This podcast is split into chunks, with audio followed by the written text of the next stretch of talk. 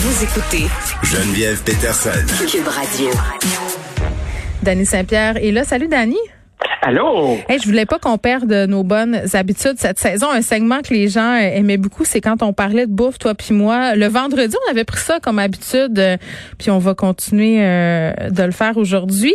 Mais avant euh, qu'on parle de comment on cuisine bien à l'extérieur, je veux qu'on se parle des lunchs. Parce que là... Plaisir. Non, mais on C'est s'est la plus grande défenseresse des lunchs. On s'est euh, teasé un peu cette semaine sur les lunchs parce qu'on n'est pas d'accord euh, sur ce grand ce grand enjeu parental. Euh, mais là, c'est jour 2. Aujourd'hui, c'était mon deuxième lunch de je sais pas combien. Combien il de jours d'école dans l'année? On vient qu'on sait plus avec la COVID, mais bref. J'en ai fait deux. Pour moi, faire les lunchs, je comprends pas pourquoi. J'en ai trois des enfants, là, tu sais. Donc, euh, c'est pas comme si je n'avais juste un à faire. Je trouve pas que c'est de la corvée euh, qu'on nous annonce tant que ça. Même que moi, j'ai il y a un phénomène qui se produit à chaque année. Là, c'est c'est comme euh, les gens qui s'inscrivent nouvellement au gym puis qui abandonnent au bout de trois semaines. La première semaine d'année, mes lunchs là sont incroyables. Ils sont incroyables. Tu comprends-tu comment ils sont incroyables? Il y a ben tout ce qu'il faut. Des en sandwich. Non, non, je fais tout. Je fais tout. Des petits bonhommes, euh, les collations maison. Là, je suis motivée. Là, puis là, je me sens une bonne mère. Là, Là, je donne les bonnes affaires à mes enfants. Je leur mets du fun dans la boîte à lunch. Au bout de deux semaines, je suis le traiteur, puis euh, je calisse du pâté chinois d'un thermos. C'est ça qui se passe. Ben, c'est ça, mon on a comme pattern. La, la, la tradition de faire beaucoup trop de stock le soir, comme ça, on réusine après. Ouais. euh, on les fait, nos lunchs, nous autres aussi. On les fait mal sale. Ma petite, elle nous supplie pour avoir du traiteur. Puis on fait ça comme trois, quatre fois par année pour qu'elle se rende compte que, OK, c'est bien bon, là, puis euh, c'est correct. Mais les lunchs qu'on fait à la maison, ils se font bien. Tu sais, un truc pour, euh, pour jamais se faire pogner, là, ben, c'est de laisser les viandes le plus neutre possible. Tu sais, mettons un poulet rôti, là, ça se catch bien, ça. Ben, tu fais ton poulet rôti, puis tu récupères tes autres, tu te fais du bouillon, tu fais une belle soupe. Ça, écoute, c'est assez basic. Mais tu sais, exemple, je fais des batchs de boulettes chez nous, là, euh, tu sais, de- genre des boulettes à l'italienne. Mais ça, c'est de la moulée à enfants, là. C'est C'est extraordinaire. la moulée adulte aussi, m'a dire, parce que je, je dirais que ça passe au cash, cette affaire-là. Ben, j'en fais tout le temps trop. Puis, je me garde tout le temps des petits roach de cachet, hein. Puis ça, pour les gens qui connaissent pas les petits roach, je l'ai regardé dans le dictionnaire urbain. Ben, je le Ben, regarde mais- direct, là. Je sais pas trop de quoi tu parles. Attends. Les petits là, c'est comme un, un vieux bout de joint, là, tu sais, qui reste. Ah, OK, un botch. de rien, là. Fait que moi, je me garde tout le temps des petits botch de, de mon souper. Fait que, tu sais, exemple, Ça je fais pas l'air bon, des botches de souper. Oh, ben c'est très bon, tu sauras. C'est comme une image, hein? Ça, ça se promène. Fait que je me fais des petits sacs refermables avec euh, trois, quatre boulettes dedans chaque. Puis quand je viens à court de, de restant, ben je ressors ça du congélateur. Quand je fais cuire des bois, des pâtes, là, je commence pas à cuire des demi-sacs de pâtes. Là, je les cuis au complet. Puis ça, ça fait de la belle moulée enfant pour le reste de la semaine. Fait que, tu sais, euh, ça fait une pâte aux tomates. Un petit peu plus tard, dans du bouillon, ça fait de la soupe poulet et nouilles. Ça se promène ça fonctionne. C'est la seule façon que je perds pas ma sanité. Jamais je vais faire des petits bouillets, des petits bonhommes vais embarquer là-dedans. Puis je te dirais que ma blonde, elle est ultra impliquée dans les lunchs. Tu sais, contrairement au premier régime euh, de vie Et que attention, là. Oh là motivé. Oh là là. OK, bon, je comprends que ta blonde aime mieux faire les lunchs que la précédente.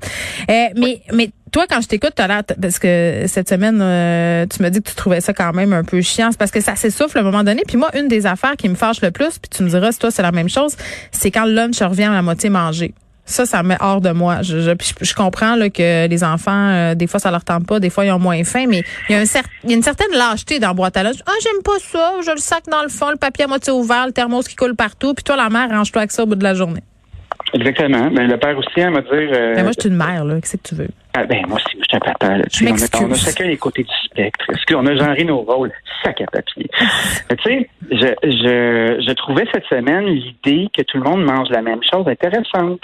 Parce que tu sais, dans un, dans un cursus où tout le monde aurait le même lunch, Mhm. ben, tu peux pas comparer ton lunch. Fait que tu sais, si toi, tu as tout le temps des sandwichs au beurre de pinot parce que ton père, il est poche, c'est juste ça qu'il fait, puis t'as l'autre personne à côté qui a les, les sandwichs avec les petits bonhommes Non, mais peut-être que t'aimes ça, euh, Dani, des sandwichs au beurre de pinot. Moi, j'étais carré de la police de la boîte à lunch aussi. Ouais, là. mais des sandwichs au beurre de pinot, ça commence à être Oui, plate. pas tous les jours, mais il y a des enfants qui ont des sensibilités. Il y a du monde qui mange rien. Moi, mon fils, à un moment donné, il y a eu deux semaines Comment? des tortellini, puis j'ai eu un mot dans la boîte à lunch, mais c'est parce que c'est juste ça qu'il mangeait. Fait que t'aimes-tu mieux qu'il mange des tortellini deux semaines ou qu'il mange de l'air? Moi, je préfère qu'il mange des Moi, je tortellini. te parle pas de, de, de la police du lunch en ce moment. Je te parle de, de la police de l'injustice. Puis il y a des enfants qui mangent pas. Il y a Ouais. des enfants qui ont des lunchs qui mangent pas eux-mêmes parce que ça leur tente pas. Puis ces enfants-là, ils se côtoient. Ouais. Je trouve ça super triste parce qu'il y en a qui ont fucking faim. Ils n'ont pas le droit d'échanger, tu le sais, hein? Ils peuvent pas se toucher, puis ils peuvent pas se donner du stock. Puis je trouvais ça intéressant, moi, l'idée qu'à l'école primaire, un jour pourrait être le lieu où tu te sens bien, puis que tu tout le temps quelque chose à manger, tu sais, puis que nous, on, comme société, on se le permette. C'est un peu là que j'allais en début de semaine. Moi, j'adore ça, faire des lunchs. Ça m'embête pas du tout. Il y a un paquet de monde que ça les fait chier, puis probablement que ça pourrait passer, tu sais. Ben moi je pense que oui, puis ça serait l'occasion de montrer aux enfants peut-être à s'impliquer puis à cuisiner là, parce À que manger d'autres choses. oui, puis à bon, ouvrir ses horizons culinaires, puis être capable d'installer des habitudes saines aussi. Parce que, tu sais, derrière la police des lunchs, il y a la police de la nutrition. Hein? ouais. Ça, c'est assez intriguant, ça. Puis le, le, le rendez-vous des nutritionnistes bien pensantes, là, c'est assez intense, ça, avec. Il y a du gros stock là-dedans. Là. On pourrait en parler pendant une couple de jours. Tu sais que ma vie a changé depuis qu'Isabelle Huot euh, me dit que les poissons goldfish c'était vraiment correct. Je me sentais tellement validée, Dani. Je me sentais tellement validée. J'étais comme, hey, viens plus jamais me faire chier. Je vais toutes les acheter. Ceux colorés, ceux originaux, ceux à pizza, ceux à. C'est pas, Isabelle Huot, elle l'a dit. C'est pas si pire. C'est correct. Isabelle Huot, là, elle a raison. Bon. Tu sais, toi, tu m'as quand même enseigné le concombre de la culpabilité. Oui! Ça, c'est fait quand bon. même une dizaine d'années qu'on joue ensemble euh, en MF dans toutes sortes de réseaux. Là. Oui. Puis je m'étais souvenu de ça, moi, les concombres de la culpabilité, puis j'ai fait fucking. Ça, c'est la vraie patente.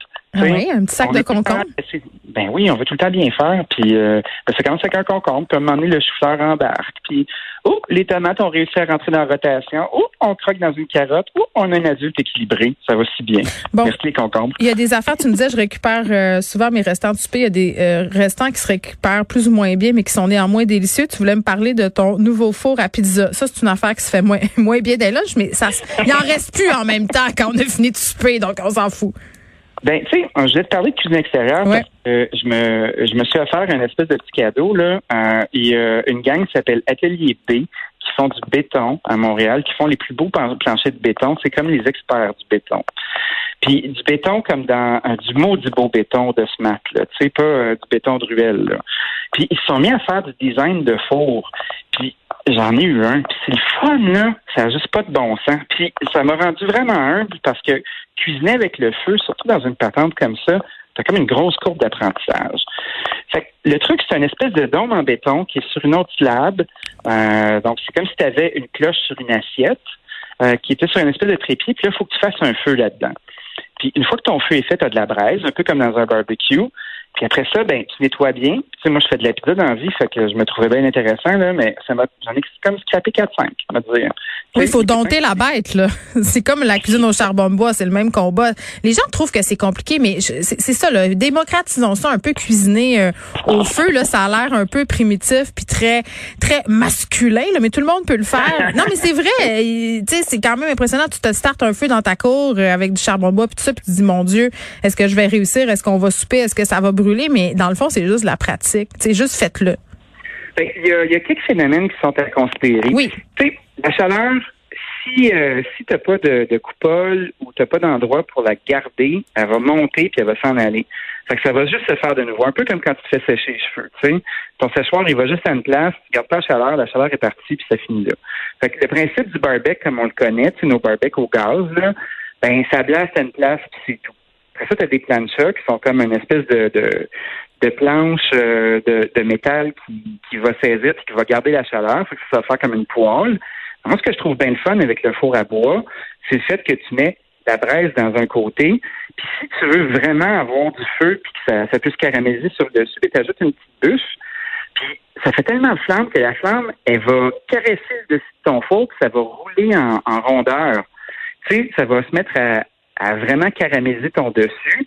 Ça, ça va faire que tes pizzas vont caraméliser. Puis ça, ça m'a pris quand même 4-5 pizzas avant de réaliser parce que j'avais de la, des braises de l'enfer là-dedans. Là. Puis là, ben, tu rajoutes un petit brin, une brindille ou deux, puis là, ça fait des flammes, puis oh, ça se met à cuire d'un coup. Je pense que je vais en avoir pour un mot petit bon bout à jouer avec ça. Puis des fours comme ça, mais ça vaut-tu la peine d'acheter euh, parce que moi j'ai j'ai vu te, te, te poster ça sur, sur les médias sociaux puis bon en grande amoureuse euh, de la cuisine, c'est- moi tout ce qui les affaires de barbecue puis tout ça me tente tout le temps. C'est-tu accessible? Parce que tu te dis OK, ça coûte cher puis deux, je vais-tu m'en servir tant que ça, c'est tu comme la machine à pain que je sac deux fois puis que je la mets dans l'armoire après parce que bon finalement c'est trop compliqué? Ben, je pense pas. Tu sais, mettons, ce que j'aime, moi, de cette affaire-là, c'est que je vois que je l'ai placé à un endroit dans ma cour où on est souvent. Tu sais, euh, je l'ai mis pas loin de la table de cuisine, on s'assoit, on est bien, c'est facile à travailler, c'est le fun. après ça, je sais que plus la saison va avancer, plus il va faire frais, plus la notion de s'en servir comme four à pizza, c'est du fun. Mais de s'en servir comme four à bois, puis de faire des cuissons lentes à l'intérieur. Ah, tu peux faire ça? Ben oui, parce que tu as une espèce de petite porte à l'avant. Cette petite porte-là, tu peux la refermer, ben, tu peux contrôler ta température. Tu sais. Un peu comme un Big Green Egg, là, tu sais, les gros Oui, oui. là, qu'on a, là. Mhm. Ben, Mais c'est cher, c'est ça. Ça coûte combien? C'est, c'est-tu indiscret? Ben, c'est indiscret. Je te le demande quand même. Ça coûte Non, combien? ça coûte à peu près, euh, ça coûte à peu près 3000 dollars. OK. C'est quand même assez coûteux, mais Ouais. c'est une affaire que tu vas avoir pendant super longtemps. Euh, moi, c'est sûr que je suis un cuisinier, fait que c'est un objet que j'aime beaucoup. Là. OK, mais tu peux le déduire peut-être aussi. Mais attends, euh, je te fais une mauvaise blague fiscale.